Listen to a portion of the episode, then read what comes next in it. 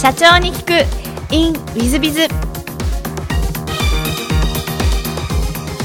本日の社長に行く。インウィズビズは株式会社リアルネット代表取締役松本社長様でいらっしゃいます、えー松本社長様のご経歴をまずはご紹介したいと思います、えー神奈川県横浜市出身で慶応大学を卒業後富士通にご入社。その後 DNA に転職をし、えー2011年12月に株式会社リアルネットを設立していらっしゃいます社長様でいらっしゃいます。私も大変尊敬している社長様でいらっしゃいます。本日はよろしくお願いいたします、はい、よろしくお願いします。えーまずは最初のご質問なので、ご出身は横浜ということで、はい。小学校、中学校時代はどんな幼少期をお過ごしになられましたか？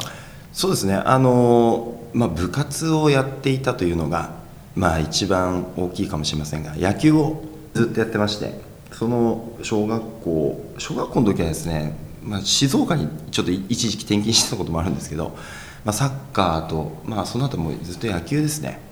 スポーツやってました、なるほど、ポジションはどちらでいらっしゃったんですか？ピッチャーですね。あ、やっぱりピッチャーなんですね。いや、やっぱり。ええ相当おうまかったんじゃないですか？いやうーんどうなんですかね、まあ、でも、まあ、大学までね、一応、まあ、途中までですけど、やれたんで、まあ、そうですね、まあ、周りはね、プロ野球選手になった人たちもたくさんいますけど、あ、そうですか。はい、同期はみんなドラフト1位であの行っちゃいましたね。えーどんな方がいらっしゃるんですか、ドラフト1で行った方えっと、ヤクルト行った、もう今やめちゃってますけどね、現役、もうヤヤクルト行った加藤っていうのもドラフト1位ですし、まあ、ソフトバンクに行った、まあ、大場翔太っていうのがいるんですけど、まあ、あのそういった人間たちがいますかね。なるほど、はいそれは小学校、中学校の時の同級生。あじゃなくて大学からですかね。大学からで、は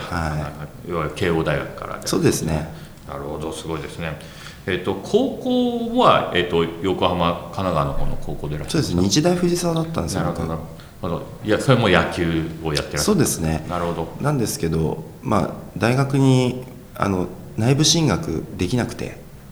日大って普通日本大学にみんな行くんですけど、あのまあ、成績が悪すぎてですねあの上がれないというですね、えーいうことでそこから受験を始めたっていう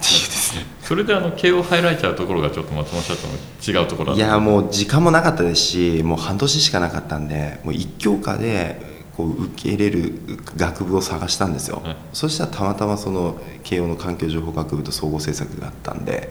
まあ、半年間英語やって、まあ、滑り止めはなしで行ったらまあたまたま運よく受かったっていうなるほど。いやそれは大変頭いいからだと思いますいけども。やいやいやいや覚えるだけなんで英語だったらいや素晴らしいですね。ちょっと思い出して高校時代はじゃあもうほとんど野球漬けでいらっしゃったんですか？そうですね途中あのバンドをやに走った時期もありましたけどまあ基本は野球ですね、で日大藤沢のエースでいらっしゃる。いやエースではないです エースではないですけど、まあ、あの山本昌さんがあの、まあ、現役引退されたあの中日ドラゴンズにいたがあの先輩なんですよねでその方が多分今弟さんが監督やられていて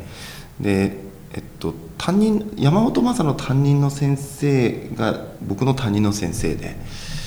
まあ、なんかいろんなその話を聞きましたけども、まあ、日大フェスはもう僕の後には甲子園も行ってますんで、まあ、レベルは高い低いか高いかって言ったら高かっとは思いますけど僕は別にそんなあのすすごい感じじゃなかったんでそうですか。はいい。で、えっ、と慶応大学に行かれまして、慶応大学の大学時代はどんなことをお過ごしになられましたか？えっと、野球は途中でやめちゃったんでですねそこからはですねまあえっとこう海の家っていうのをその学生たちでその経営するみたいなあとミスコンってあったんですけどミス慶応コンテストってあのそれをあのイベントをやってましたね。じゃあもうなんか学生起業家みたいな感じでいらっしゃる。企業とまではいくか分かんないですけど、まあ、自分たちで海の家建てて、まあ、協賛の企業さんの協賛活動をしてみたいな。そうですね。収支ももちろんね経営するんでっていうことはやってましたけどまあ遊びですね。経営をまあ別にしたっていうよりもそれは遊びですね。そうですか。もう本当にサークルの一部みたいな。なるほど。でその後あの富士通にご就職されていらっしゃるということでこれは富士通を選ばれた理由は何かあられたんですか？いやあのもうそこしか受かんなかったんですよ。50社う受けたんですよね。あの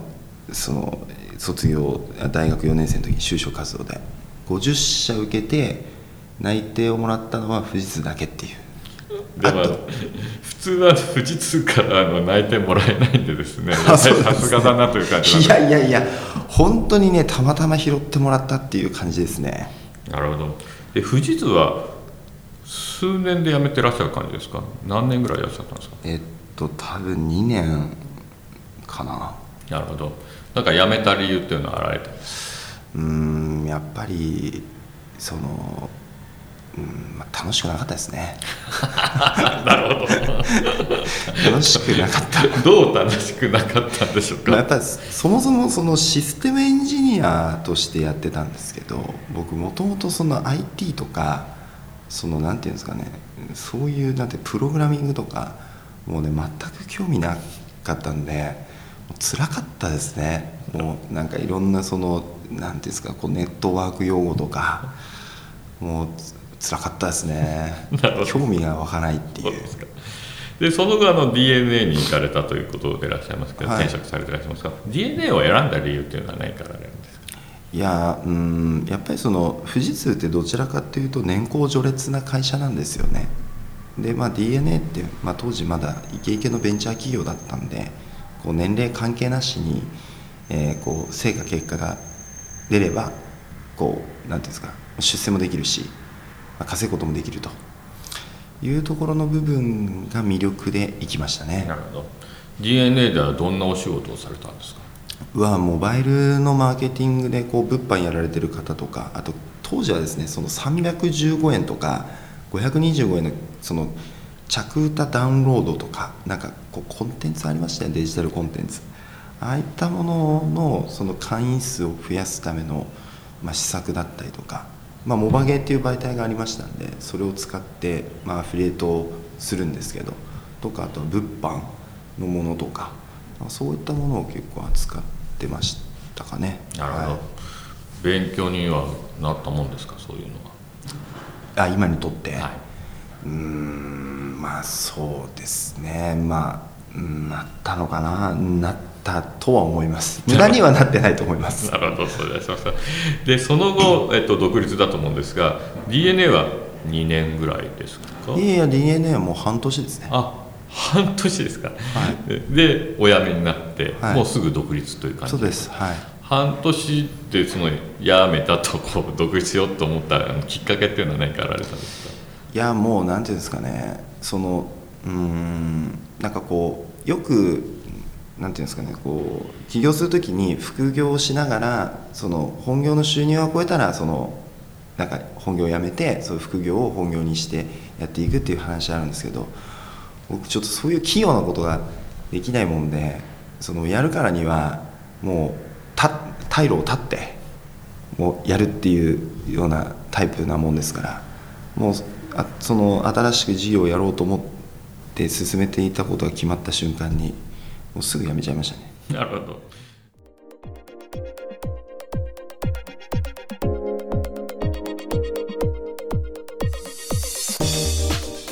3分コンサルティング。w i z b i z が社長の悩みを解決。本日の3分コンサルティングは D 様人材コンサルティングをやってらっしゃいます。はじめまして東京で人材採用のコンサルティング会社を経営しております新規顧客の開拓のため経営セミナーを開催しており、リスティング広告や Facebook 広告の広告予算も多少は投下をしているのですが、一番集客したい経営者を集めることができず、情報収集が目的の担当者ばかりになってしまい、経営セミナーの狙いである人材社員のコンサルティング契約の新開拓につながらずに困っています。新開拓の悩みということですね。セミナーのテーマや内容、キャッチコピー、あるいは開催する曜日や時間などをもっと工夫すべきなのかもと思いながら、どうすればよいか分からず手つかずのままです。ウィズウィズさんは経営者をたくさん集客して経営セミナーを開催していると聞いているのですが、どのような手段で集めているのでしょうか。セミナーに経営者を集客することにつながるヒントや方法があれば、ぜひ教えてくださいということでございます。えっ、ー、と、まあ、これ私どもの一番の得意分野ですし、これができなかったら、まあ、まあ、なんですかね、えー、まあ、私どもに価値は何もないので、一番でございますが、一つは、えー、やっぱり経営者の皆さん方、社長さんたちはどう思ってるかということをきちっと考えるというのが一番重要なんじゃないかなと思います。まあ、私どもの、えーと、ビジョン、えー、経営理念の中に世界の経営者のことを一番分かってあげられる存在になることというのを全社員に徹底浸透させます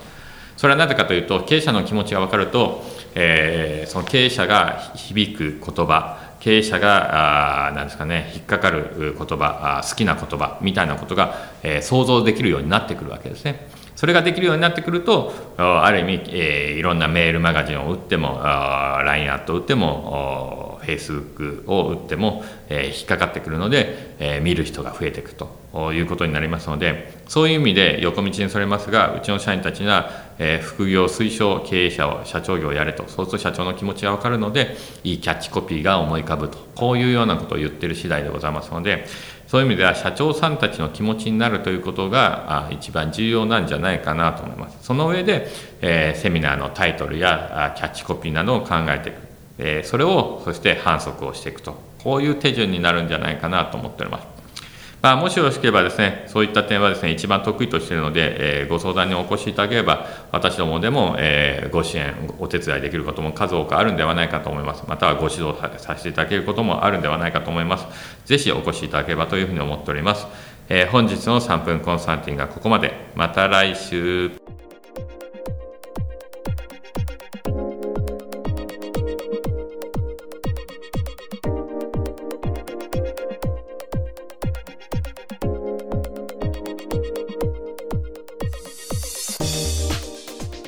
最後までお聞きいただきまして誠にありがとうございました。